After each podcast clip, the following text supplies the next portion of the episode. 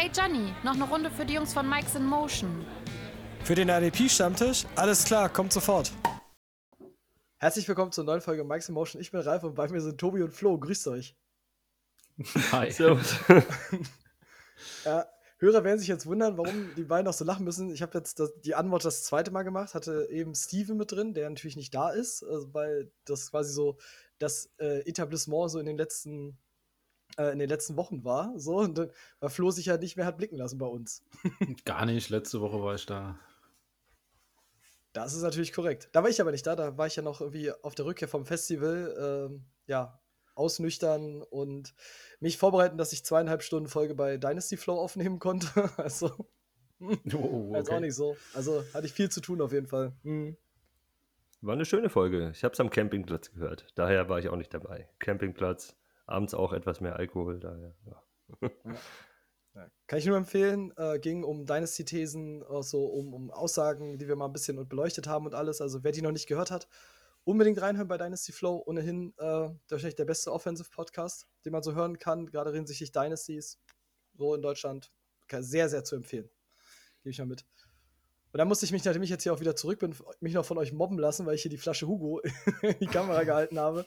So, dass es ja kein Alkohol sei, obwohl ich hier total äh, im klassischen Sommerstil mir sogar Erdbeeren, die ich gestern gepflückt habe, da reingeschnitzt habe. So.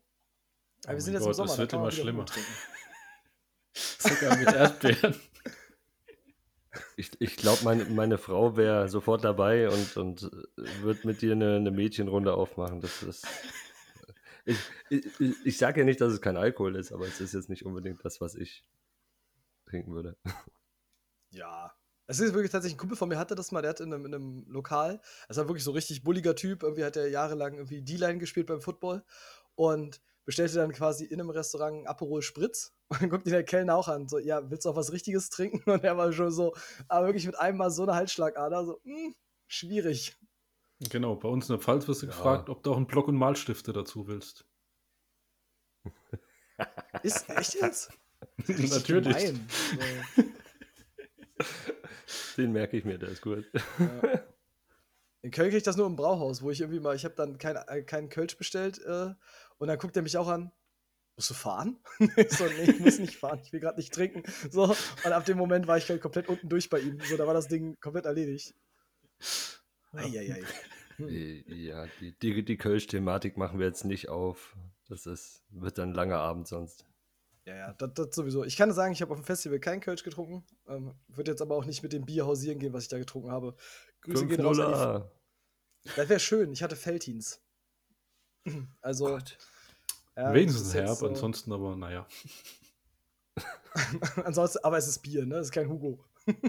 Richtig. ah, schön. Gut. Ja, aber ich nehme hier trotzdem jetzt meinen Hugo und äh, wir starten, wir starten nämlich jetzt langsam Richtung Saison und gehen in unsere Division Previews. Das heißt, wir gehen in jede Division, schauen uns die Teams an, schauen uns vor allem die Defense an, ähm, gerade unter dem Aspekt von IDP. Und wir starten mit der AFC North.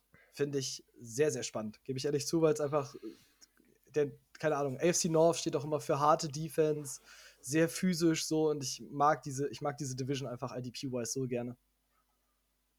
Ja, die, die ist total sexy. So viele spannende Namen über die Jahrzehnte hinweg gewesen. Also man kann ja alle Teams durchgehen, man findet in jedem Team irgendwelche überragenden Spieler der letzten Jahrzehnte, die du mit IDP oder mit Defense verbindest.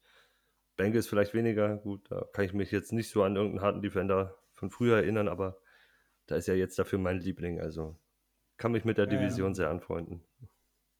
Weil sie hatten auch One is Perfect, ne? Also. stimmt, stimmt, also. You're right. Ja, aber den habe ich nicht als guten Verteidiger in Erinnerung. Das ist vielleicht das Problem daran. Aber als harten. Ja. ja frag mal Juju, also, hm? I don't know. So, die, die, Hits waren schon böse mitunter. Ne, es war der AB-Hit, ne? Der so. Ja, AB, Vielleicht hat der so einiges bewegt. Ja. Genau. Ja. Vielleicht hat da alles den Anfang genommen. Wissen wir es? gut möglich, gut möglich. Ja, ja. Aber lass uns direkt reingehen. Wir starten mit den Ravens. Ähm, ich glaube, wenn es ein Team gibt, was defense-wise fame ist, dann sind es die Ravens.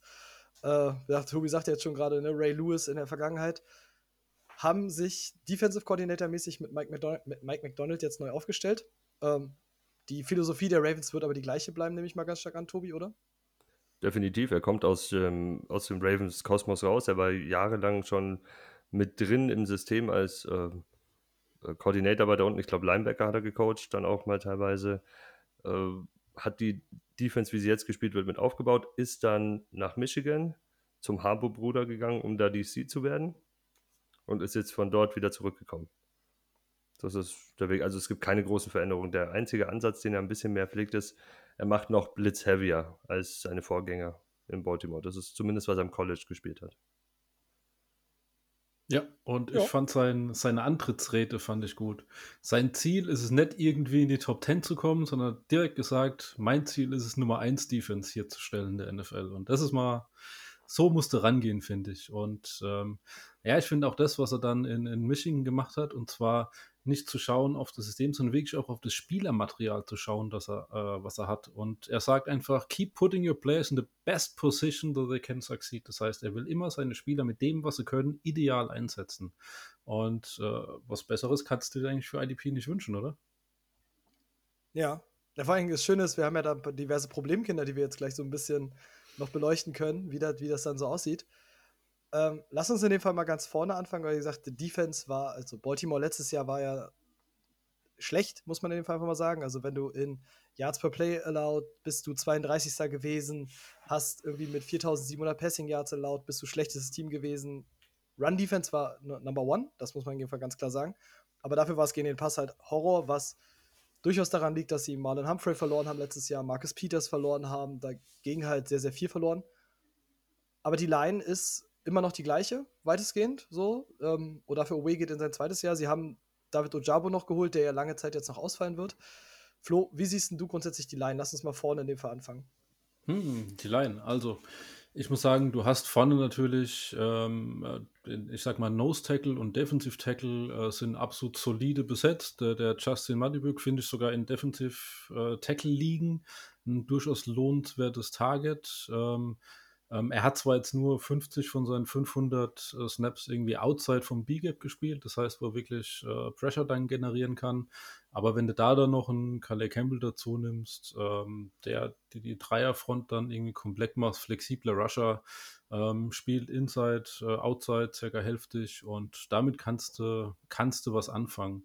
Und ähm, wenn du dann noch auf die äh, Rusher guckst, weil standardmäßig ja im, im Five-Man-Rush ähm, ja, ähm, absolut äh, spielbar, Ochabo. Ähm, und ähm, ja, ähm, OW haben sie ja jetzt äh, drin gehabt und äh, der finde ich, der wird, der könnte richtig explodieren jetzt irgendwie. Und ähm, dementsprechend, ähm, also die Line vorne finde ich jetzt brutal gut. Und ähm, ja, ich glaube, da, da ist auch einiges an, an Punkten drin. So für, für die Line liegen, so, so ein OW und ähm, für, für einen Defensive Tackle ein Muddy Bulk. Hm. Tobi, du darfst gerne ergänzen. Ja, wenn es was zum Ergänzen geben würde, das ist ja die Sache. Er hat nur die zwei Nose-Tackle nicht genannt. Also den einen, der übergangsweise wieder da ist, ähm, Michael Pierce, der war mal ein Jahr weg bei den Vikings. Der kann die Position gut spielen, aber sie haben im Endeffekt ja schon den, den die Zukunft da gedraftet mit Travis Jones. Der, der Typ ist, ist ein Viech gewesen. Was er, ich glaube, 6'3, 350 und hat trotzdem noch, äh, hat trotzdem noch Pressure generiert in einem College, das jetzt auch nicht unbedingt dafür bekannt war, so überragend zu sein. Und wenn du da als Einzelspieler schon rausstichst eigentlich und die Gegner dich ernst nehmen, aber du trotzdem noch abliefern kannst, ist das ein gutes Zeichen. Und es wird ihm halt leicht gemacht, da erstmal reinzukommen in das Ganze. Vielleicht sehen sie eben auch Potenzial, dass er dauerhaft die Calais Campbell-Position übernimmt. Das muss man schauen, aber spannender Typ zumindest, der damit dabei ist mit dem Travis Jones. Aber nicht zu viel in hm. Jahr 1 erwarten. Ja, eben. Also es ist ja natürlich, dass gerade in der Line äh, von Away erwarte ich den, den Riesenschwung. Also ist tatsächlich auch irgendwie mein Top 15 der, der Dynasty Defensive Liner, ähm, wo ich ganz klar noch einen Big Leap erwarte. So der Rest sind halt immer dieses, das ist so dieses Ravens-Ding, das sind auch so altgediente Leute, so, so ähm, Tyus Bowser ist ja auch noch da. Die funktionieren einfach. So, das, das geht voran und tatsächlich bei der Line mache ich mir wenige Sorgen und das ist dennoch nicht das Prunkstück für mich tatsächlich dieses Jahr, muss ich ganz ehrlich sagen, bei den Ravens. Ähm, aber das kommt ja auf jeden Fall noch am Ende. Wir gehen mal auf Linebacker und Flo hat's an, hat von seiner, seiner Frau das Jersey geklaut mit, mit Queen. Wir, yes. müssen, wir müssen den Elefanten im Raum jetzt ansprechen. Also, ne, ähm, Patrick Queen, wir haben diese Cover-Problematik angesprochen, dass er auch letztes Jahr komplett underperformed hat. Jetzt ist es natürlich schön, wenn dein Defensive Coach sagt, ich möchte Spieler nach ihren Stärken einsetzen, dann sitzt Queen, wenn er Pech hat, auf der Bank, nach dem, was ich da letztes Jahr gesehen habe. Was machen wir auf Linebacker? Was machen wir auf Linebacker, äh, Tobi, bei den Ravens? Ja, also ich habe schon dem Letzt gesagt, im Abstand, ich nehme Abstand von Patrick Queen. Ich kann mir vorstellen, dass er weiterhin spielen wird. Es wurde ja nichts geholt in der Free Agency oder im, im Draft, um ihn Konkurrenz zu machen, aber ich glaube, seine Rolle wird halt eingeschränkt sein. Er ist Two-Down-Linebacker für mich. Und ja, Nummer zwei, wer ist da neben ihm noch? Wen gibt es da? Bynes ist Outside und damit ist noch. Mehr, nee, Josh Bynes spielt die andere nee, Inside-Rolle dann. Bynes, mhm. ja. Sind, ich, ich, ich kann mir vorstellen, dass die beiden eine ähnliche Rolle haben. Also ähnliche Anzahl von Snaps am Ende haben werden. Nur halt auf unterschiedliche Art und Weise. Flo schüttelt. Ja, Flo, Flo ist nicht begeistert? Erzähl Flo. Nee, ich bin gar nicht begeistert. Ich glaube tatsächlich, dass sich da ein bisschen was, was ändern wird. Und du hast schon gesagt, äh, Spieler von Stärken ähm, aufstellen. Ich gehe davon aus, du hast vorne hast dann eine Five-Man-Rush äh, stehen und ich gehe davon aus, dass es hinten ein paar Änderungen gibt. Und da gibt es ein paar Schlüsselspieler. Und ähm, da sehe ich zum Beispiel einen, einen Brandon Steven hinten drin als Cornerback Safety Hybrid und natürlich einen Kyle Hamilton. Muss man, muss man hinten drin ansehen. Weil ich glaube wirklich, dass diese, diese Defense, die hast du von vorne aufgezogen und dann hast du von hinten jetzt ganz viel Potenzial drin. Das heißt, du verkürzt die Linebacker-Position weiterhin, was ja ein, ein Trend ist. Das heißt, ich gehe davon aus, dass du einen Queen gar nicht mehr in Coverage einsetzen musst. Und wenn Queen nicht covern muss, was ja letzte Saison ein, ein, uh, Josh Bynes übernommen hat, dann glaube ich tatsächlich, setzt du den Spieler auf seinen Stärken ein und dann bleibt er auch auf dem Feld vorne drin, weil eben die anderen Spieler hinten übernehmen. Eine Defense besteht halt nicht aus elf Spielern, sondern eine Defense besteht meistens so aus, aus 15 bis 16 Spielern, die dort ähm, die dort reinkommen und äh, mit den Verstärkungen, wo sie jetzt haben. Also ich gehe jetzt einfach mal zu unseren Defensive Backs gleich weiter, weil du hast hinten drin, also ich glaube, dass so ein Marcus Williams dich hinstellst, dann hast du Outside, hast einen Marcus Peter und Marlon Humphrey als Cornerbacks stehen und dann hast du eben diese Combo aus äh, Brandon Stevenson, dann hast du noch einen Hamilton und du hast noch einen Chuck Clark eben äh, entsprechend mit drin. Das heißt, die stehen hinten, da kannst du super genial irgendwelche Big Nickel äh, Formationen spielen und äh, die können alle die Coverage übernehmen. Brandon Steven ist genial als, als Coverback Safety Hybrid zum Beispiel. Und äh, dementsprechend glaube ich tatsächlich, dass Queen weiterhin auf dem Feld stehen wird. Es ist kein Target, was ich angehen wollen würde. Das heißt, ich würde nicht viel Kapital für, äh, für ausgeben und also kein, kein Buy-Target für mich. Aber ich glaube tatsächlich, dass der immer noch, ähm, ich sag mal, zumindest Linebacker 2 Level haben wird dieses Saison. Hm. Also der, der, jetzt, ich runde es mal, fasse mal ein bisschen zusammen. Also der, der Kern natürlich ist, Baltimore hat letztes Jahr auch in 78% der Fälle mit zwei Linebackern gespielt, irgendwie damit sogar 5% mehr als der, der Ligen-Average. Das heißt, sie haben halt nichts Neues geholt. Das heißt, du kannst schon davon ausgehen, dass Queen und Bynes auf dem Feld stehen. Wie das dann aussehen wird, also gerade auch mit mehr ins Blitzing-Game, das wird man dann sehen müssen. Von daher, Queen wird die Opportunity sehen. Ähm, die Ausführung zu Secondary ist weitestgehend reibungslos, bis auf dass du äh, unterschlagen hast, dass sie sich noch äh, Kyle Fuller geholt haben. So. Also, sie haben ja sich sogar gesagt, Stevens wollen sie gar nicht unbedingt, sondern sie stellen, und das ist mal ein ganz bolder Take aktuell, oder gar nicht mal so bolder Take. Baltimore stellt die beste Secondary auf dem Papier. Also mit Fuller, ja. mit Marcus Williams, mit Marcus Peters, mit Marlon Humphrey, mit Kyle Hamilton stellst du wahrscheinlich die beste Secondary dieser Liga, wenn alle das liefern, was sie gezeigt haben. Und dann kann, und das ist der Kern, den du aber richtig hast, dann kann das halt wirklich sein, dass sich das gut mixt, was jetzt Tobi auch sagte, ne? dass Linebacker zum Beispiel auch mehr ins Blitzing-Game einfach kommen, dass sie weniger Coverage-Aufgaben machen müssen. Und das kommt Queen halt entgegen, weil weil es einfach seine einzige Schwäche einfach kaschiert oder seine richtig große Schwäche komplett kaschiert. Ja, das ist, also Hamilton ist halt dieser X-Faktor in dem Ganzen drin. Ich glaube, Hamilton ist einer, der, der fast 100% der Snaps sehen wird. Der wird kaum vom Feld gehen, wenn er früh zeigt, dass er das auch umsetzen kann, was man im College gesehen hat. Und der Junge wird ganz weit vorne spielen. Das ist, ähm, McDonald, Mike McDonald hat es ja im College schon so gespielt. Und Dexton Hill zum Beispiel in Michigan hat ja auch relativ weit vorne an der Line gespielt. Der hat auch öfter, der hat viele Box-Snaps gesehen. Aber Hamilton ist ja, der Junge ist 6'4, 2 noch was 200 noch was, der, den ist kein klassischer Safety. Den stellst du auch nicht irgendwie deep auf, der, der hat nicht diesen High-End-Speed, um dann Single High gehen zu können, sowas. Der ist, der hat eigentlich ein Linebacker-Format und der wird auch da spielen für mich. Die Hälfte der, also mindestens die Hälfte der Zeit. Der wird sich um die Box rum bewegen und für ihn muss einer der zwei Linebacker weichen bei, dem, ja, bei den wichtigen Downs. Ja. Und das ist halt das die Frage, wer von beiden. Glaube ich auch, ja. Und da bin Und ich ja, kommt dann Chuck schon Clark noch mit drauf fällt, oder ja. ein Fuller. Ja. Ja, Und ich glaube halt auch, dass so, Hamilton im dass- Pass Rush eingebunden wird. Dementsprechend, weil das kann der halt auch. Ich kann Ja, mir schon vorstellen, dass er den auch damit klar. einbauen wird. Es ist halt wirklich schon so, dass, also Josh Bynes, wie gesagt, Steven hat es ja mal gesagt, ihm würde es sich wundern, wenn Josh Bynes Patrick Queen am Ende outperformt und da gehe ich tatsächlich mit. Ähm, dass wenn du selbst diese One-Linebacker-Sets hast, dass Bynes ganz klar die Nase vorn hat vor Queen. Ähm, dass Hamilton so nah an der Box spielt, glaube ich, ist für alle ein offenes Geheimnis, weil Marcus Williams ist wahrscheinlich einer der besten Free Safeties, die auch Single High spielen können. Ähm, das heißt, den willst du deep haben mit, mit allem, was er mitbringt. Und dann halt mit dieser, mit dieser Dreier-Cornerback-Kombination, wo jeder alles spielen kann, ist das halt. Das kann, also das wird halt so funktionieren. Da bin ich mir ganz sicher. Jo. Und dann, ich habe da tatsächlich im Rahmen dieser, dieser Defense und weil wir es ja IDP-wise auch ein bisschen betrachten, ähm, habe ich dann noch irgendwie drei Fragen noch an euch beide. Dürft ihr jeweils dann noch sagen, wer ist euer Dynasty Watch Player? Also so ein Spieler, wo ihr sagt, okay, der muss jetzt nicht zwangsweise direkt liefern oder ähm, sondern den hätte ich gerne auf dem Zettel, den will ich beobachten, wie der sich halt entwickelt. Tobi, fang mal an.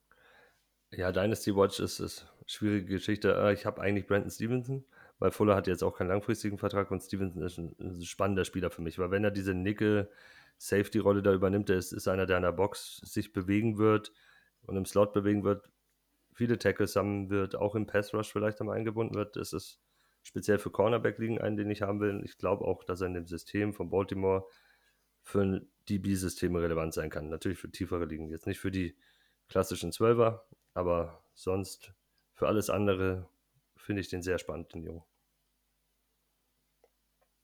Mhm. Flo, hast du noch einen oder bist du, gehst du der gleichen Meinung? Ja, ich habe ich hab einen Steven schon reingebracht. Also für mich ganz klar äh, der, der Spieler to watch. Ja. Ich gehe mal wieder den Easy Way. Äh, Ich nehme David Ojabo. Einfach weil er wird halt nicht spielen am Anfang, jetzt gerade mit diesem Achillessehnenriss, der da halt war. Ähm, glaube aber, Tobi kann mich korrigieren, Ojabo ist auch Michigan-Guy, ne? Ja. Gewesen. Es ist dieses, okay, gedraftet vom Michigan-Coordinator, so, du weißt genau, was du willst, so, Ojabo ist einfach so, so eine ganz nette Personalie, weil der das ganz gut fittet. So, jeder weiß, was er kriegt, so, jeder weiß, was, er, was du von ihm bekommst. Und der wird halt nicht direkt am Anfang auf dem Feld stehen. Das heißt, der wird halt so, so ein, im Worst Case so eine Spätentwicklerrunde gedreht und dann kannst du den vielleicht sogar zu einem früheren Zeitpunkt noch bekommen, kannst vielleicht sagen, okay, ein Owner will aus dieser Personalie aussteigen, weil die, die sich nicht so entwickelt am Anfang oder weil der halt gar nicht spielt. Ähm, deswegen ist Ojabo auf jeden Fall ein Typ, den ich sowohl mit seiner Rehab, wie Achillessehnenverletzung dauert ja immer unterschiedlich lange, haben wir an Cam Akers gesehen, also zwischen sechs Monaten und einem Jahr ist scheinbar alles drin. Ähm, und das würde ich auf jeden Fall auf dem Zettel haben, wenn ich, wenn ich so Fantasy-Owner wäre. Was halt spannend bei Ojabo ist, also nicht nur, dass, dass die sich kennen vom Michigan her, sondern der, die, sie ist so halbert sein, sein Ziehvater gewesen am Campus dann auch noch. Also die haben ein sehr enges Verhältnis. Und ihm tut es eigentlich auch gut, jetzt raus zu sein. Natürlich tut ihm keine Verletzung gut, aber diese Zeit zu haben, sich ähm, speziell an das, an das Niveau NFL zu gewöhnen, an diese Geschwindigkeit auch auf Film erstmal damit zu arbeiten, weil er ist halt extrem roher Spieler gewesen. Der spielt erst Mhm. seit, seit drei Jahren, vier Jahren, seit vier Jahren Football. Das ist nicht viel. Die ganzen anderen Jungs spielen seit irgendwie Flag Football als, als Jugendliche, also als Kinder halt, dann weiter in Highschool alles. Der hat sehr, sehr wenig Erfahrung. Der muss halt erst sehr viel lernen, die, das ganze Taktische, das ganze Außenrum. Er bringt athletisch alles mit und ja, der DC weiß das perfekt einzusetzen. Das wird spannende Geschichte. Ich freue mich drauf. Ich glaube, das wird toll. Okay. Dann gehe ich mal weiter zu, zu Frage Nummer zwei. Welcher Spieler wird das größte Improvement machen? Flo. Das ist easy, da bin ich direkt bei OW. Der wird dieses Jahr rocken. Der wird, ähm, ja. ich Ja. denke, da, da, da wird im Pass Rush, der wird alles zerlegen. Kannst du eine andere Wahl geben, Tobi? Ja, ich habe noch einen, den Flo auch vorhin schon genannt hat, Justin Madubike.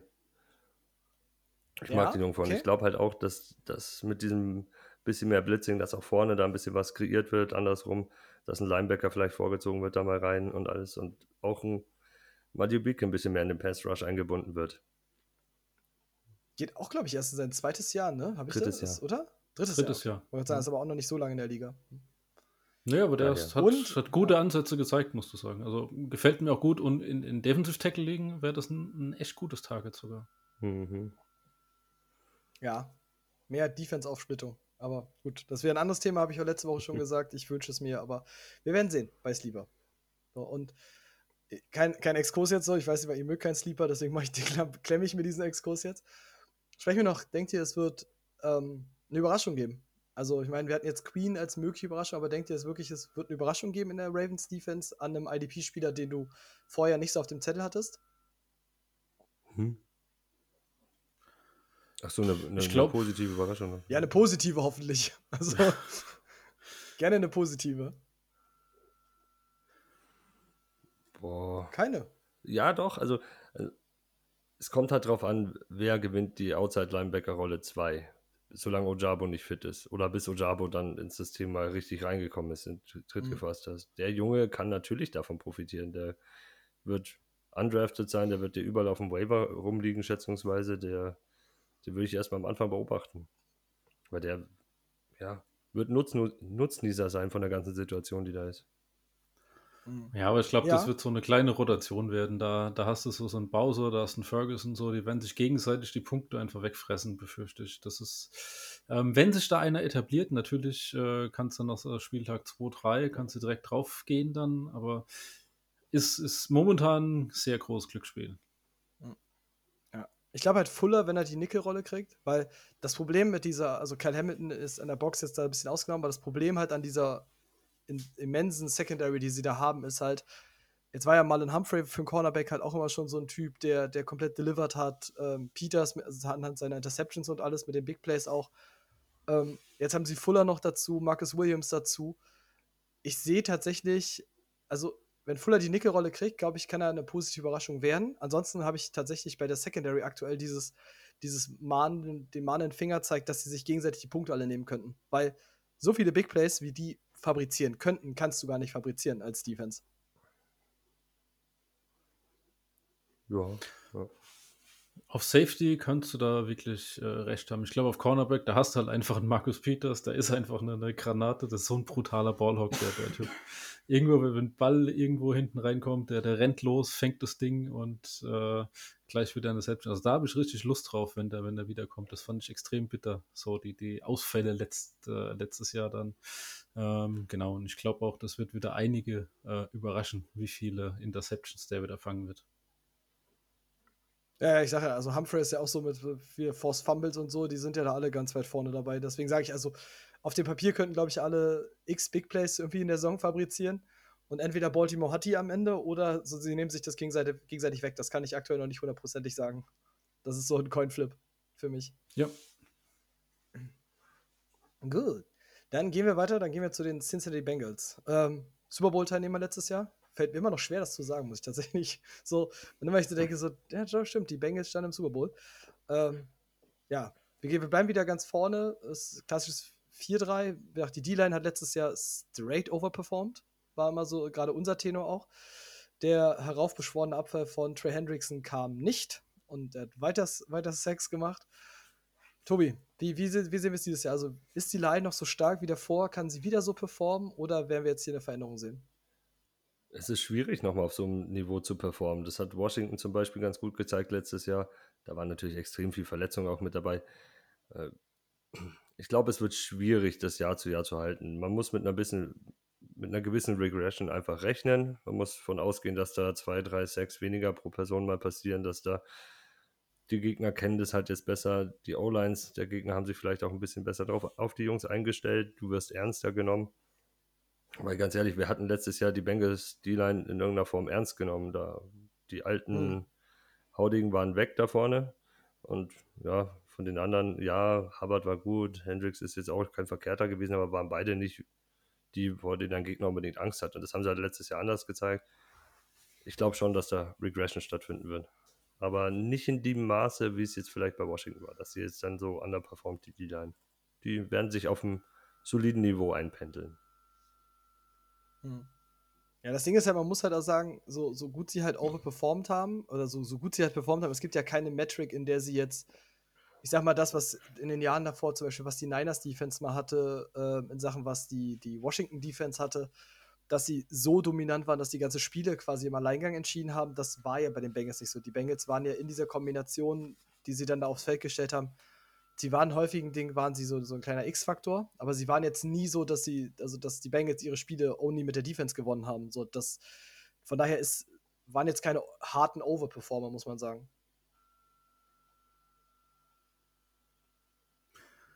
Ich finde es total spannend, wie der Defensive-Kader Lou Anamaru die ähm, Defense weiterentwickelt hat, weil wenn du mir anschaust, was haben die 2020 gespielt, mit, mit absolut klaren Zuweisungen. Da war dieses äh, interessante Spiel Mhm. mit zwei Linebacker-Pärchen auf dem Feld, die einen gegen, gegen obvious Rundowns, die anderen gegen obvious Passing Downs. Ich meine, teilweise spielen sie immer noch, wenn du hinten anschaust, du hast eine klare Zuweisung als Free Safety und als Box Safety hinten drin, das, das hast du immer noch. Aber sie werden langsam etwas, ähm, ich sag mal, äh, flexibler.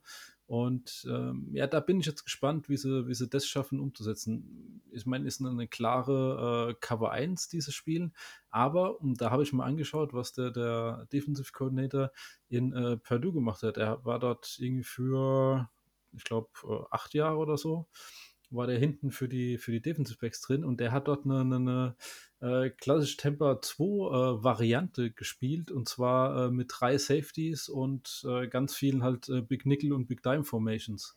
Und ähm, das ist so eine Sache, wo ich tatsächlich glaube, dass jetzt die Reise da auch ein bisschen hingehen könnte in den Bengals. Das heißt, da wird es eine weitere Transformation irgendwie geben von dieser ganzen Defense. Und ähm, ich bin mir noch nicht sicher, ob das, äh, ob das so wirklich gut geht, weil wir hatten Overperformance vorne allein drin. Und ähm, ja, das könnte, könnte zu viel verleiten, das heißt zu viel eben äh, so, so Big Nickel, Big Dime Formations zu spielen. Und ich bin so ein bisschen, bisschen ambivalent, was die Defense angeht und die Entwicklung, die ich, die ich da aktuell sehe von den Spielern, auch die sie gedraftet haben. Mhm.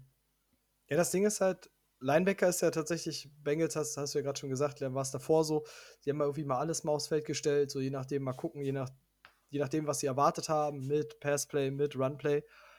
Jetzt letztes Jahr hat sich Logan Wilson in den Vordergrund gespielt, also wir hatten tatsächlich mal wieder einen Linebacker aus Cincinnati, der, der IDP-wise auf, ähm, auf dem Radar war. Tobi hat es sehr gefreut. Und dennoch spielen, obwohl es immer, obwohl jetzt nur Logan Wilson aufgetaucht ist, spielen die Bengals 11% mehr als der Ligenschnitt mit zwei Linebackern.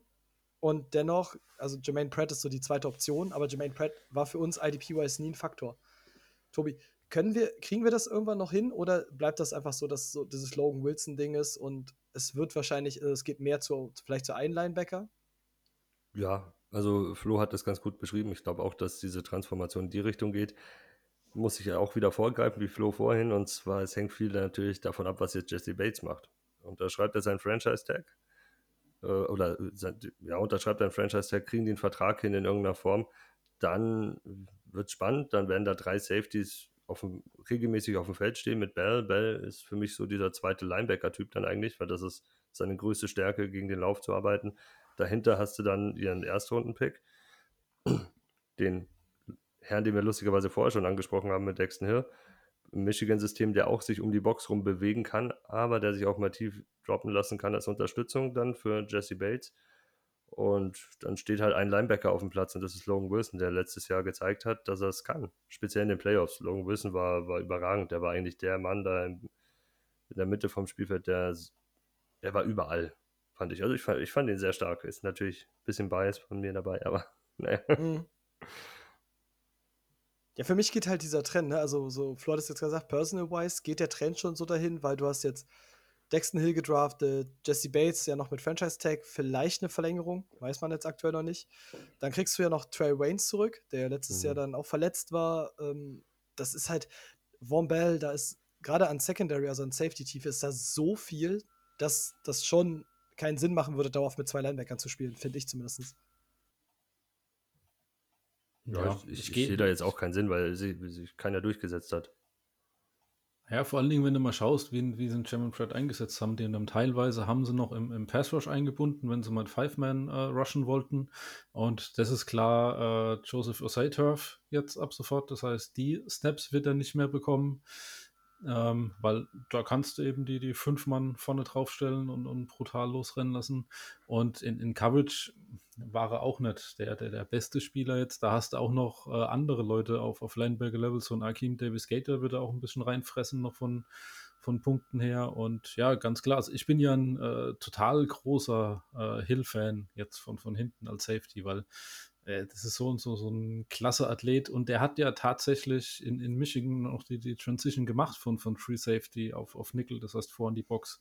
Und ähm, der passt dort wie die Faust aufs Auge auf das, äh, in das System dort rein. Und äh, ja, ich glaube tatsächlich, dass so einer, der kann in den, den Back 7, wie man es nennt, überall spielen. Und das ist ein, ein Riesenvorteil, wenn du so eine äh, flexible Rolle noch hast. Und ähm, ja, die, die moderne Temper 2 löst ja das Problem mit nur mit einem Linebacker in der Mitte, dass du eben einen dritten Safety auf dem Feld hast und den nach vorne ziehen kannst, dass eben keine, keine Löcher an der in der Mitte entstehen. Und ähm, das ist dann perfekt hier. Kann ich nur so unterschreiben. Die Frage ist, Flo, ist Daxton Hill dann auch dein Dynasty Watch oder ist das ein anderer Spieler? Äh, auf jeden Fall mein Dynasty Watch. Das ist äh, den, ähm, ja, ist natürlich so jetzt wieder Hybridspieler, kann man drüber reden. Cornerback-Hybrid, ja, könnte schwierig sein, aber wenn er einen Safety-Tag hat und einen, einen Cornerback-Tag, dann kannst du den auf jeden Fall rüberziehen. Ja, und bei Sleeper ist ja egal, da gibt es ja nur Defensive Backs. oh, der kleine Seitenhieb. aber gut, ähm, nehmen wir mit. Tobi, Hast du ähnlichen? Also hast du auch Dexton Hill oder hast du einen anderen? Nee, ich habe einen anderen. Ich habe Joseph Osai. Ist halt leider ähnliche Situation wie bei Baltimore. Du musst halt schauen, wann wird er fit, wie wird er fit. Weil er hat sich ja jetzt wieder verletzt im Trainingscamp. Also ist, ist so eine Geschichte, muss man drauf schauen. Im gleichen Atemzug könnte man auch äh, Akeem Davis Gator nennen, der ja eigentlich auch ein solider Draftpick war. Ich glaube, auch vierte Runde ist er mitgegangen, gleichzeitig mit, also mhm. kurz nach Logan Wilson. Ähm, der ist eher so ein Typ, den eigentlich Flo lieben müsste, so ein bisschen Woody Gay-Typ auch eher, der ein bisschen leaner, ein bisschen aber mehr Coverage-Upside mitbringt, weil mehr Athletik dabei ist. Aber halt auch extrem viel verletzt. Der hat auch immer Probleme, ich glaube Muskelprobleme dauerhaft gehabt oder ja, das sind so die zwei Jungs. Wenn einer von denen mal fit bleiben könnte, würde das auch aufs Feld schaffen regelmäßig, aber ja, deswegen, mhm. die haben aber speziell Osai hat so viel Potenzial. Weil ich kann mir halt auch vorstellen, ja. dass der vorne rein rotieren könnte, dann in den Pass Rush noch mit. Nicht nur als dieser fünfte Pass Rusher, sondern in der Rotation für Defensive End noch mit reinkommen könnte sogar. Ja, also ich kann tatsächlich nur die beiden Namen halt mit unterschreiben. Da kann ich gar nichts hinzufügen. Ähm, wie gesagt, diese zweite Linebacker-Rolle, ich wünsche es mir immer, so, so blöd es halt klingt. Aber es wird halt so sein, dass Logan Wilson den Kern der Snaps sieht und diese, dieser zweite Linebacker, wenn er spielt, das wird dann wieder das sein, was Flo hatte in der Saison davor. Dieses, je nachdem, was, sich, was, für, was für Downs gespielt werden zum Beispiel oder was für Plays dann kommen, dann hast du einen Davis Gator auf dem Feld, dann hast du einen Pratt auf dem Feld, dann hast du Marcus Bailey irgendwie auf dem Feld. Ähm, das ist halt IDP-wise so inkonstant, dass du wirklich einfach nur mit Wilson planen kannst. Mit dem dann Gott sei Dank auch dauerhaft jetzt scheinbar, das ist echt gut. Aber ähm, diese zweite Linebacker-Rolle, da bin ich zumindest jetzt erstmal vorsichtig, muss ich ganz ehrlich sagen. Ähm, die Frage ist, die Folgefrage wäre jetzt noch, habt ihr tatsächlich einen Spieler, bei dem ihr so ein großes Improvement, also quasi eine wirkliche Verbesserung zum Vorjahr nochmal erwartet, Tobi? Ja, Cameron Sample, weil Stand jetzt ist er halt Defensive End Nummer 3. Und die werden da rotieren. Du kannst mir nicht erzählen, dass die anderen Jungs 100% der Snaps auf dem Feld stehen. Das wäre nicht sinnvoll. Und er ist für mich der nächstbeste im Kaderstand jetzt, weil Osai halt noch verletzt ist. Und ich, ich mochte ihn letztes Jahr, als er rausgekommen ist ist ein spannender Spieler, passt da rein, arbeitet gut gegen den Lauf, hat ein bisschen eine Upside auch für Big Plays. Nehme ich mit. Also, das ist ein, den, den schaue ich mir an und ich glaube auch, dass der eine Chance hat, relevant zu werden. Jetzt nicht für die klassischen Ligen, aber äh, auf Dauer sich vielleicht einen, einen Spot da erkämpfen kann und wer weiß, was dann das Ceiling ist am Ende, irgendwann. Deswegen ja. ja. So ist mein Ansatz bei ihm. Hm. Flo? Du noch einen für, ja, für Improvement oder? Ja, Captain Obvious Osai hatten wir schon. Das heißt, ich nehme an Mike Hilton nochmal. Ähm, ich glaube tatsächlich, der war nicht mehr, ja, der war nicht mehr eingebunden ins, ins Blitzing-Game. Und das wird, glaube ich, wieder mehr der Fall sein. Die werden ihn jetzt wieder ein bisschen mehr Feature. Ich glaube, der ist jetzt tatsächlich angekommen. Und der wird dort äh, wieder eine größere Rolle bekommen. Und als, als Cornerback, glaube ich tatsächlich, ähm, wird er wieder viel mehr ausspielen können, was, was er kannte vorher noch. Ich werfe mal noch für Cornerback liegen. Werfe ich mal ein. Äh, Chidobi Awusi. Hat letztes Jahr schon extrem gut gute High Games gehabt. Glaube ich, wird weitergehen.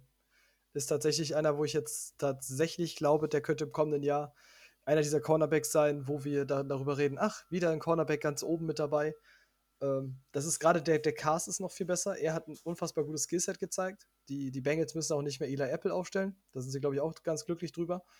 Und äh, ich fand die Entwicklung letztes Jahr von ihm schon richtig gut und denke, das wird halt in diesem Jahr nochmal so weitergehen. Wer wird dann für dich den zweiten Spot übernehmen outside? Cam Taylor Britt?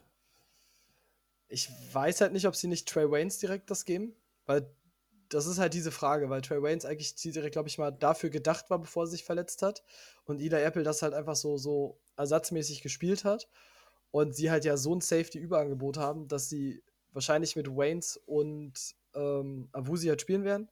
Und ich glaube, dass die Taylor Britt halt hinten dran setzen, um zu gucken, wie entwickelt er sich. Und Waynes hat ja auch diesen teuren Vertrag. Und liefert er das nicht, dann ist der wahrscheinlich direkt so, dass, okay, dann bist du der Cut-Kandidat oder dann wirst du weggegeben.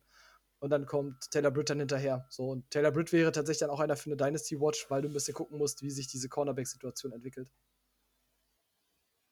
Ja, aber es ist ein, ist ein Outside-Corner daher. Den kannst du auf dem Waiver beobachten. Ja. Ja.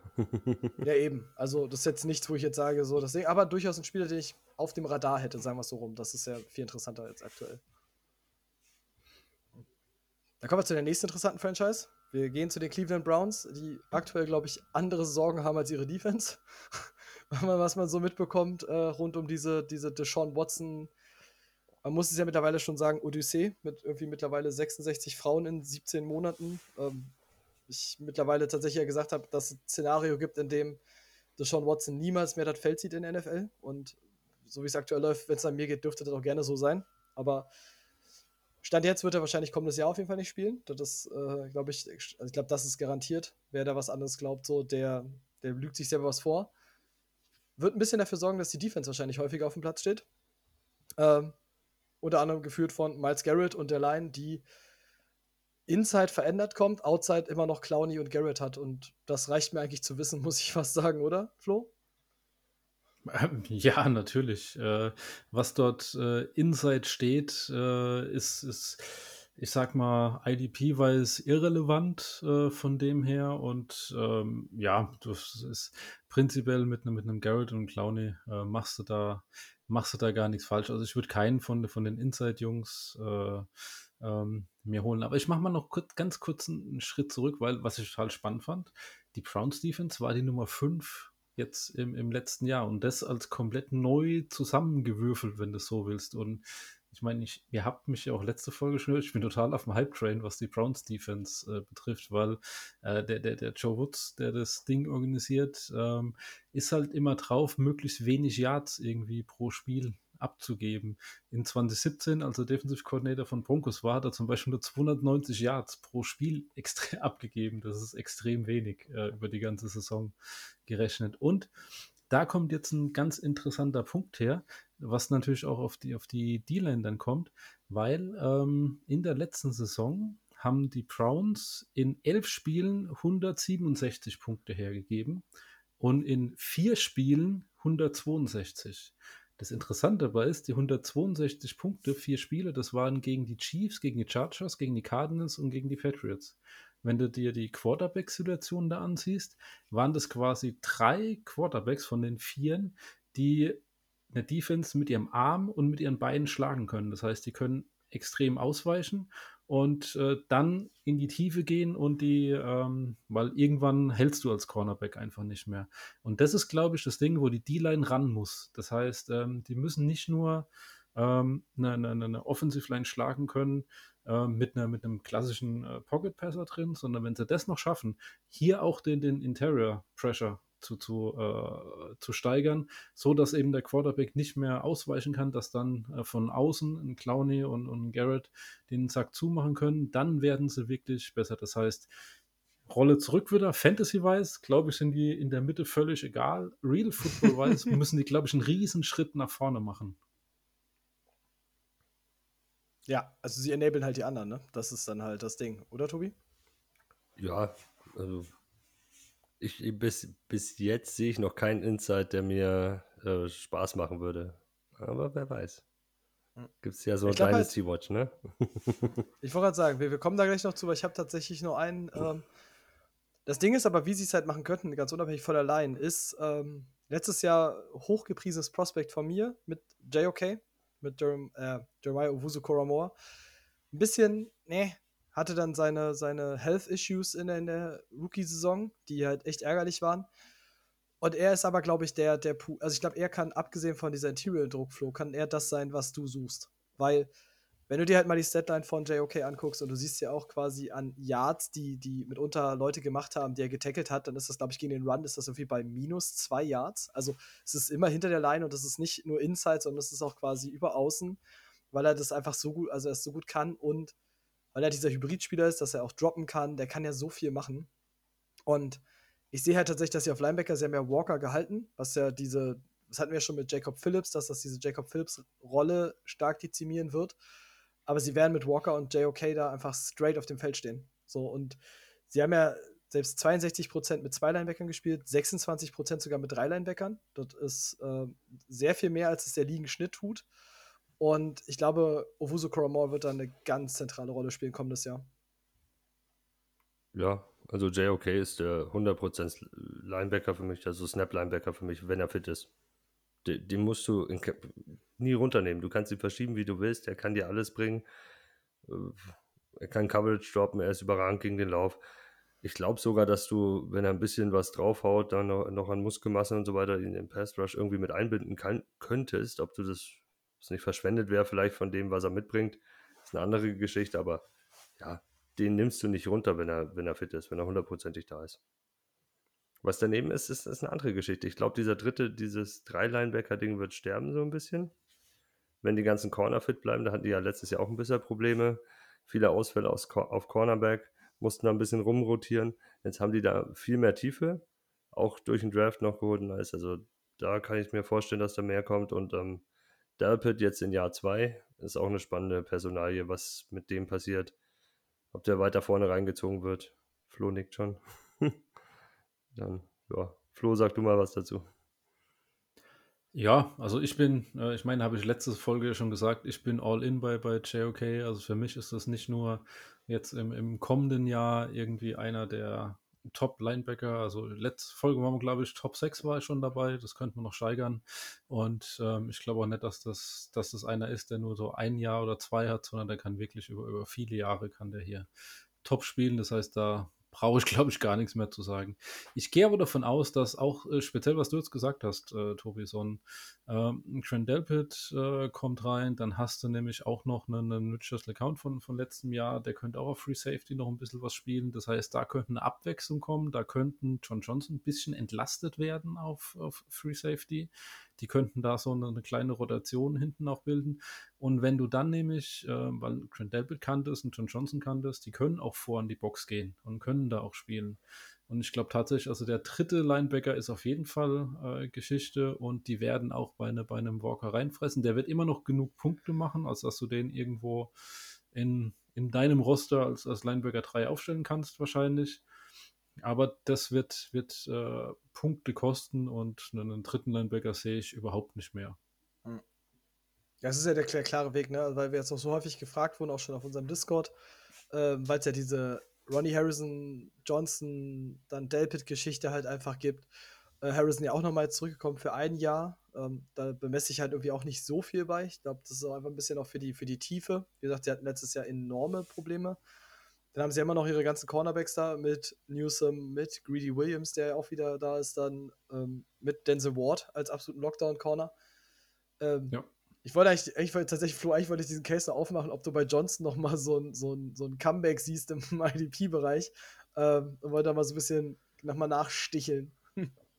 Ja, ich meine, ähm, ich, ich hatte ganz viel von ihm erwartet. Ähm, ich glaube, dass ein bisschen besser werden könnte, wenn er eben Entlastung hinten als, als Free Safety kriegt. Aber wenn der seine Rolle momentan ansieht, 70 Prozent hat er eben Free Safety Snaps und ähm, sie wollen ihn so nutzen, dann werden sie es auch machen. Vielleicht kriegt er, wie gesagt, ein bisschen Unterstützung, dass das auf 50 Prozent runterdroppt, aber es ist halt trotzdem keine, ähm, ja, keine, keine gute Option.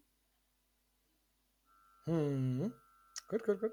Ähm, ich mach mal so, ich habe ja gesagt, wir hatten ja schon ein paar Mal jetzt bei anderen Teams Biggest Improvement. Ich nehme euch in dem Fall die Option JOK zu sagen. Also weil JOK ist halt die, dass der, die das Biggest Improvement macht, ist halt einfach, wenn er auf dem Feld steht, haben wir ganz klar gesagt, der ist Linebacker 1, ist bei Flo, ich glaube, bei mir ist er, ich weiß gar nicht, ob 8 oder so, also wir waren in den Top 10. Also er ist wieder Top 10 Dynasty Linebacker. So, das ist, dass ich da ein Improvement erwarte. Ich glaube, das wird hier keiner, also das wird hier jeder unterschreiben. Das heißt, wer ist euer biggest Improvement außer JOK, Tobi? Grant Delpit. Ganz einfach. Also der, der Ja. Typ ist ein Safety, der überall auf dem Feld rumbewegt werden kann. Hat sogar ein Big Play-Potenzial, hat auch im College gezeigt, dass er Interceptions fangen kann. Das ist relativ erfahren für sein junges Alter, weil er halt viel gespielt hat im College, also früh auch schon gespielt hat. Ich, ich mochte den, als er rausgekommen ist. Und ja, wenn die dann mehr mit drei, Lineback äh, drei Safety spielen und diese zwei Linebacker, also dieser zweite Linebacker einen Snaps verliert und der dritte dann eh wegfällt, dieser relevante, oder das heißt relevante, aber der halt so noch 20, 25 Prozent der Snaps gesehen hat, dann wird Delpit, da- dann wird das für Delpit mehr Freiheit nach vorne bedeuten. In meinem Empfinden. Sie, für mich auch. Ich weiß nicht, Flo? Ja, Delpit hast du schon gesagt. Äh, JOK darf ich nicht. Dann nehme ich Chuckim Grant, den Punt Returner. Ja, den werden alle IDP-Boys bestimmt aufstellen. Also natürlich, ich glaube, Delpit und JOK sind die, sind die beiden ganz klaren Choices hier, äh, muss man einfach sagen. Äh, von daher habe ich es euch jetzt vielleicht nicht immer wirklich schwer gemacht, weil ich euch einfach die eine Option dann genommen habe. Ähm, aber dann mache ich es mal ein bisschen, wer ist denn eine Dynasty Watch, Tobi? Weil du gerade sagtest schon, von wegen gerade in der Line hattest du Leute für die Dynasty Watch? Perry und Winfrey. Das ist halt der Junge, der dann für den Inside Pressure irgendwann zuständig sein soll. Er hat es im College gemacht bei den Sooners, war sehr gut da drin, ist auch seine primäre Rolle gewesen. Er ist jetzt keiner, der überragend gegen den Lauf arbeitet. Es ist okay bei ihm, aber bestimmt noch ausbaufähig. Aber Pass Rush war das, was ihn ausgezeichnet hat und das ist, was halt in der D-Line gefehlt hat Inside. Und wenn Winfrey schnell lernt, vielleicht noch ein bisschen Masse dazu gewinnt, in das System reinkommt, glaube ich, dass der langfristig da oder sogar mittelfristig die Rolle übernehmen kann von, von dem Pass Rusher, von dem Inside Rusher. Hätte ich auch. Okay. Also, Winfrey hätte ich auch. Dann nehme ich einfach mal den, okay. den Alex Wen Wright. hast du denn? Ich, ich nehme Alex Wright einfach jetzt mal. Ich nehme Mhm. mal jemand anderes. Ähm, könnte natürlich hier aufgebaut werden. Er ist noch ein bisschen, ja, braucht noch ein bisschen Entwicklung, glaube ich einfach. Aber die hat er auch in der Line drin. Das heißt, er kann hier von, von zwei wirklich guten Spielern wie Miles Garrett und Jadon Clowney lernen und könnte dann irgendwann mal durchstarten, weil Clowney, wie lange hat er das Vertrag gekriegt? Ein Jahr wieder, zwei Jahre, keine Ahnung. Auch wieder Ähm, ein ja. Jahr. Ja, genau, wieder nur ein Jahr. Das heißt, den finde ich einfach mal, mal spannend zu beobachten, was aus dem wird. Ja, ich meine, einen. Drittrunden-Pick gibst du nicht umsonst einfach so drauf, ne? Wenn du deinen First-Runden-Pick First Round -Pick ja abgegeben hast. Also es war, war es der erste Pick von denen oder der zweite? War, Wie, du, du, hast ja dein, de, warte mal, den First Runner hattest du, weil du hast ja, nee, nee, First sorry, hast du nach Houston klar, abgegeben für, für Watson. Richtig. First Rounder ist nach Houston gegangen und ich glaube, ist nicht der Second Rounder auch noch nach Houston gegangen, irgendwie sowas? War Wright der ein erster Pick? Es kann sein, ich überlege gerade, haben sie vorher was David anderes Bell war genommen? noch, auch Drittrunde. David Bell war zweite Runde. War zweite, okay, dann da war David Mhm. Bell, aber dann erster Defense-Pick Alex Wright, also das heißt natürlich schon was, wenn du den Jungen dann in der dritten Runde nimmst. Du siehst das Potenzial, ihn Ja. aufzubauen, also da hat Flo recht. Und wenn du die, zwei, die Nummer zwei ja irgendwann nächstes oder übernächstes Jahr gegenüber von Miles Garrett wird, also ja, her damit. Ja. Und, du, ja, und du hast halt in Wright tatsächlich einen Typen, der athletic-wise so gut wie alles mitbringt und einfach aber sehr roh in der Technik ist. Und sorry, also du hast jetzt da Jadavian Clowney, der mal ein First Overall war, du hast Miles Garrett, der ein First Overall war. Also wenn die es nicht teachen können, dann weiß ich auch nicht. Also wirklich. Ja, vor allen Dingen, wenn du anschaust, was, was sie gesagt haben. We love him, he's big, he's long and he's physical. Das ist genauso so, so ein Gegenspieler von Miles Garrett, den du brauchst. Ja. Ja, das ist so eine gute Dynasty Watch. Bin ich, bin ich dabei. Dann schließen wir, kommen wir zum letzten Team. Ähm, die Pittsburgh Steelers, auch immer defense-wise, deswegen sage ich, es sind einfach, die Bengals sind ein bisschen unflashy, aber tatsächlich Browns, Steelers, Ravens sind einfach Teams, die tatsächlich da eine Defense sich anzugucken, macht seit Jahren schon Bock. Ähm, stellen tatsächlich eine verhältnismäßig alte Line bis jetzt. Also Stefan Tweet hat jetzt retired, Cameron Hayward ja, wir gucken mal, wie lang es noch. Also, er spielt ja noch auf Elite-Level, das muss man mal dazu sagen, trotz seines, seines fortgeschrittenen Alters mit 32. aber ähm, lange wird es halt da wahrscheinlich nicht mehr gehen. Ähm, war ja schon ein bisschen verletzungsgeplagt und sowas. Auch die Line letztes Jahr sieht man tatsächlich auch, dass die Steelers gerade hinsichtlich Rushing Plays letztes Jahr komplett unterirdisch waren. Und ich mach mal, Flo, ich mach zumindest mal den Case in dem Fall mal auf. Erwarten wir wieder wieder ein, ein Step-Up und ich hätte gerne mal so, so, eine, so eine Beurteilung von Alex Highsmith. So. Ah, okay. Ähm, ja, erwarten wir wieder ein Step-Up. Ähm, sagen wir uns einfach so, die Defense war 2021 wirklich einfach schlecht. Muss, muss man ganz klar sagen. Also wenn du dir die Overall-Stats anschaust, was die geliefert haben, das war meistens so am, am unteren Ende. Ähm, sie haben jetzt auch einen neuen äh, Defensive Coordinator, ich meine äh, ursprünglich mal Defensive Back Coach und aber viel ändern wird sich nicht, weil ist davon auszugehen, Mike Tomlin wird dann die Defensive Plays callen. Das heißt, äh, da wird, wird kaum Veränderung irgendwie drin sein. Das heißt, wir müssen die Veränderung müssen wir äh, im, im System suchen. Und wenn du mich jetzt direkt für, für Alex Highsmith äh, fragst, also meine Einschätzung wäre, ich finde, er ist eine, eine, potenziell gute Nummer zwei. Ich sehe bei ihm ja kein wirkliches äh, Elite-Talent. Ähm, allerdings, er hat das Potenzial, hier in der Defense definitiv dieses Jahr einen Breakout hinzulegen. Ähm, allerdings wird er das nur schaffen, wenn er Unterstützung kriegt. Ich meine, er war wirklich, er war wirklich toll im letzten Jahr, wenn du es anguckst. Allein seine hohe Tackle-Baseline ist, ist genial für IDP. Das heißt, er hat 74 Tackles, glaube ich, gehabt, dazu 15 Tackle for Loss mit, mit 15 Quarterback-Hits. Das ist toll. Aber ähm, er wird das Ding nicht alleine reisen können, weil ich halte ihn eben wirklich nicht für das, äh, für das super Elite-Talent. Das heißt, da muss von den anderen Defensive Line-Spielern muss muss ein Step-Up wieder kommen. Ja. Puh, dann bin ich vielleicht ein bisschen zu low. Mal gucken. Tobi, ich gebe mir noch mal deine Meinung ab dazu. Mal schauen. Ja, Highsmith ist einer der besten oder spannendsten Nummer zwei, würde ich sagen, jetzt so, wenn ich mir die, die Kombos anschaue, die da unterwegs sind bringt alles mit, solide Tackle Baseline, aber die Frage ist halt wirklich, was bringen die vorne, die Jungs? Wenn die Jungs vorne stabiler werden wieder und nicht so durchlässig werden gegen den Lauf, geht natürlich äh, Highsmith Tackle Baseline runter, ist klar. Vorteil, mhm. also Nachteil Fantasy-wise, Vorteil für ihn könnte aber natürlich sein, wenn die Jungs vorne das halten und, und machen sie mehr frei für einen Pass Rush. Das heißt, er muss da weniger arbeiten und kann mehr in den Pass Rush eingreifen und Watt ist halt der, der Junge, der gedoppelt wird. Also er muss nur sein 1 gegen 1 gewinnen hat den mhm. kürzeren Weg, hat den einfachen Weg zum Quarterback, könnte dann mehr Big Plays bedeuten im Endeffekt. Aber es hat die Frage, wer wird da, also wie, wird, wie kommt Alualu zurück ähm, neben Hayward und äh, wer wird der Nummer 3? Also Frontrunner ist Chris Wormley, der letztes Jahr relativ viel gespielt hat da schon. Aber sie haben jetzt die Marvin Leal auch noch gedraftet dafür. Wormley ist jetzt keiner, der mich vom Hocker haut. Leal ist, ist gut, hat aber halt noch immer so seine technischen Probleme speziell im Footwork. Sonst äh, ein harter Arbeiter, der aber auch eher Upside im Pass Rush hat. Wie gut der gegen den Lauf ist, ob das eine Verbesserung war, eher weniger jetzt von meinem ersten, vom ersten Blick drauf. Aber der ist jung. Hm. Ja, das Ding ist halt, ich wurde ja, ich habe ja tatsächlich eine kleine Diskussion zu Alex Highsmith geführt, weil er, glaube ich, aktuell mein D-Line 40 oder sowas ist.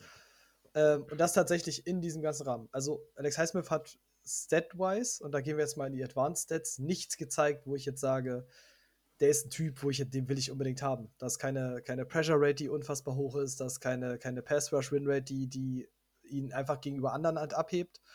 Ähm, es ist dieses, dass sein Cast tatsächlich einfach phänomenal ist, wenn alle spielen. Also mit Hayward, der es einfach liefert, mit TJ Watt, der zu den Top 3 der Pass Rusher einfach in dieser Liga gehört. Ähm, und das Ding ist halt bei, bei Highsmith, was es halt so ein bisschen für mich schwierig macht, ist dieses, wenn du das halt nicht bist, also wenn du nicht individuell so gut bist oder so gut wirst, dann kannst du immer das Problem haben, dass, wenn deine Tackle Baseline jetzt fällt, ähm, dass andere die, die Plays machen. Dass ein Watt die Plays macht, dass ein Hayward die Plays macht, dass ein Alualu die Plays macht. Ähm, weil er für mich nicht konstant genug ist, um seine One-on-Ones dann immer zu gewinnen. Und das ist halt dann ein bisschen, wo ich dann sage, okay, Deswegen habe ich ihn tatsächlich so tief. Ähm, andere haben ihn höher, das weiß ich. Und ich bin halt tatsächlich da noch nicht final mit durch. Also, das ist für mich ist auch bei Alex Highsmith dieses Jahr so eine Make it or break it Season. Habe ich das, also ist für mich so dieses Gefühl. Ja, äh, was willst du noch sagen? Ich sage auch, er hat das wirklich das Potenzial für einen Breakout, aber da muss viel zusammenkommen ähm, dass er da hinkommt, wenn er es wenn schafft. Also ich finde so, diese Duos hat meistens die, die Nummer zwei dann echt gute Chancen, wenn du halt so einen Elite-Spieler auf der, auf der anderen Seite hast. Ähm, ich muss sagen, ich bin da auch noch, ähm, was, was die Line betrifft, also ich bin bei so einem De Marvelin nicht so ganz äh, all in, dass der das wirklich äh, reißt. Ich meine, der ist, der ist ein tolles Prospect, der ist Elite, Elite-Talent, auch was das betrifft. War ja auch, glaube ich, Five-Star-Recruit oder so, Mhm. aber ähm, ja, ähm, er ist nicht ohne Grund in, in Runde 3 gefallen. Das heißt, wenn du mal gesehen hast, es ist eben keiner von diesen High Motor Guys, die wir so, so, so toll finden. Irgendwie viele Plays früh aufgegeben, dann angeblich noch irgendwelche Character Issues dazu. Also ich bin da immer vorsichtig, wenn die, die Real NFL-Teams, die ja sehr viel Ressourcen aufwenden, um die Spieler zu evaluieren, ihn dann in, in Runde 3 fallen lassen. Und ähm, ja, also, und ganz ehrlich, und Chris Romley war letzte Saison wirklich schlecht und die anderen, wo da waren, waren einfach Non-Faktoren nochmal dazu. Und ähm, eigentlich müsste so, so ein mal zusammen mit Chris Romley das Ding rocken und da glaube ich noch nicht wirklich dran. Mhm. Ja. Es wird schwierig. Wir, wir gucken mal. Ich habe tatsächlich, also die Line hat für mich viele, viele Fragen. Ähm, TJ Watt ist Gott sei Dank keine. ist einfach die, die, die konstanteste Bank. Aber wie gesagt, Steelers sind dieses Jahr Secondary, glaube ich, weniger, aber da kommen wir gleich noch zu. Äh, auf Linebacker ja genauso eine Wundertüte. Also, das ist halt dieses, wir kriegen jetzt Miles Jack nochmal bei, also war so ein Up and Down in der Offseason bei den Jaguars rausgeflogen. Ähm, dann bei den Steelers aufgenommen. Das war dann so, huh, cool, neuer geiler Spot für ihn. Hat immer noch Devin Bush neben sich und die Devin Bush-Geschichte kennen wir mittlerweile, dass Devin Bush eigentlich mehr könnte, aber immer Sub-Packages spielt und deswegen einfach nie am Play ist. Plus auch einfach nicht so von der Verletzung zurückgekommen ist, wie er es tatsächlich gebraucht hätte. Ähm, muss man in dem Fall auch dazu sagen. Tobi, was sehen wir bei Miles Jack, was sehen wir bei Devin Bush? Fragen wir so, machen wir die beiden Personal mal konkret auf. Der Miles Jack hat ein, hat ein einfaches Leben. Er ist einfach nur gegen den Lauf da und wird im Pass Rush mit eingebunden werden, gehe ich von aus. Das ist, ist, was ich will beim Linebacker. Steelers werden viel mit zwei Linebacker spielen, daher freue ich mich auf Miles Jack und Devin Bush ist der, der in Coverage droppt. Das macht er weiterhin. Der wird das spielen, was er kann. Wie sie ihn eingesetzt haben, ich, ich sehe da jetzt nichts, was sich da gru- grundlegend ändern sollte bei, bei ihm. Daher, ich will Miles Jack und Devin Bush lasse ich die Finger von.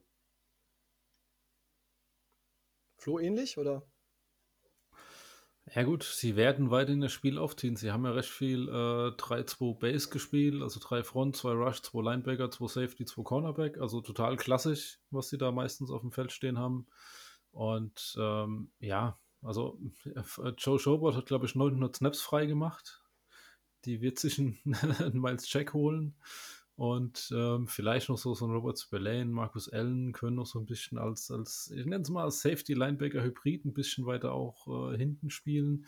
Sind aber auch keine, keine, keine Top-Spieler, also würde ich gar keinen von holen. Und ähm, ja, äh, wird, wird schnell duster hinten drin, äh, in der Mitte.